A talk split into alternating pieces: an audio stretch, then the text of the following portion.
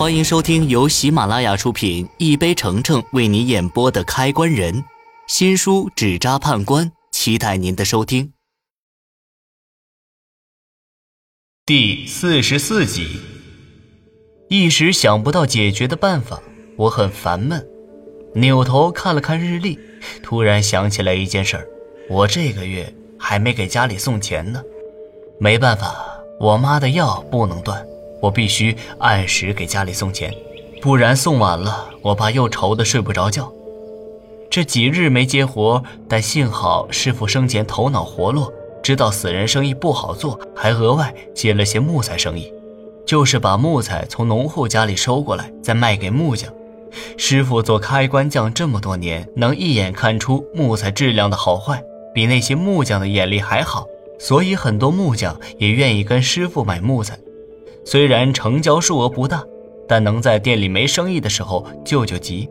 师傅对我很上心，生前在柜台的账簿里写了很多鉴别木材好坏的办法，让我又多了个谋生的本事。我装好钱，将店门关好，朝家的方向走去。回到家，我把钱递给我爸，他瞅了我几眼，大概是察觉我心情不愉。咋了？还在为你师父去世的事儿心情不好吗？伤心都好几天了，我也不至于时刻难受着，只是我烦的是另外一件事情。说到这儿，我也懒得再隐瞒，想在家人面前倾诉下烦恼。哎，我最近遇到一件非常棘手的事情，着急需要一个能偷梁换柱的假人之类的东西。这样就能被那些邪物误以为是真的东西。我爸听完我的话，立马明白过来我需要什么。三元，那东西，爸倒是知道有谁会做，就是不知道人家会不会帮忙。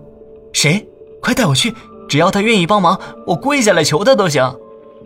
我爸估计是被我激动的样子吓坏了，也开始有些急了，连忙带着我去找他说的那个人。他带我来到了一家花圈店，进门时，门口摆着的纸人引起了我的注意。这纸人的风格，好像在哪儿见过。不由我细想，眼前出现了一个瞎了一只眼的老人。他看见我，眼神不由得朝我瞎了那只眼睛看上去。你这孩子的眼睛，也是。我明白。他没说完的话是什么？我也有一只阴阳眼，对此我也有些意外，没想到能在这县城里遇到跟我一样拥有阴阳眼的人。虽然惊讶，可我并不打算跟这老人聊阴阳眼的事情。师傅生前多次叮嘱过我，阴阳眼的事情一定要对外保密。他显然也没有要跟我多聊的意思，愣了一会儿后。淡淡的对我爸说：“你们需要买什么东西？买那东西，只有您老会做的东西。”老人神情微微一变，示意我们跟他进去。他把我们带到里屋，听完我们的来意后，直接同意了帮我。我原以为他这么爽快的答应，很可能是有什么要求，比如说很多钱，多到我这个穷小子无法承受。然而。他不仅没有任何要求，连钱也没收，从身旁的箱子里拿出了一个纸人递给我。他给我的纸人没有画脸，整个纸人的身体用一根棍子支撑。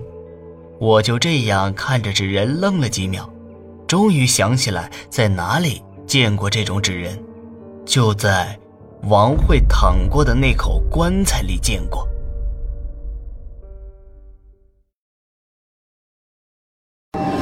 本集已播讲完毕。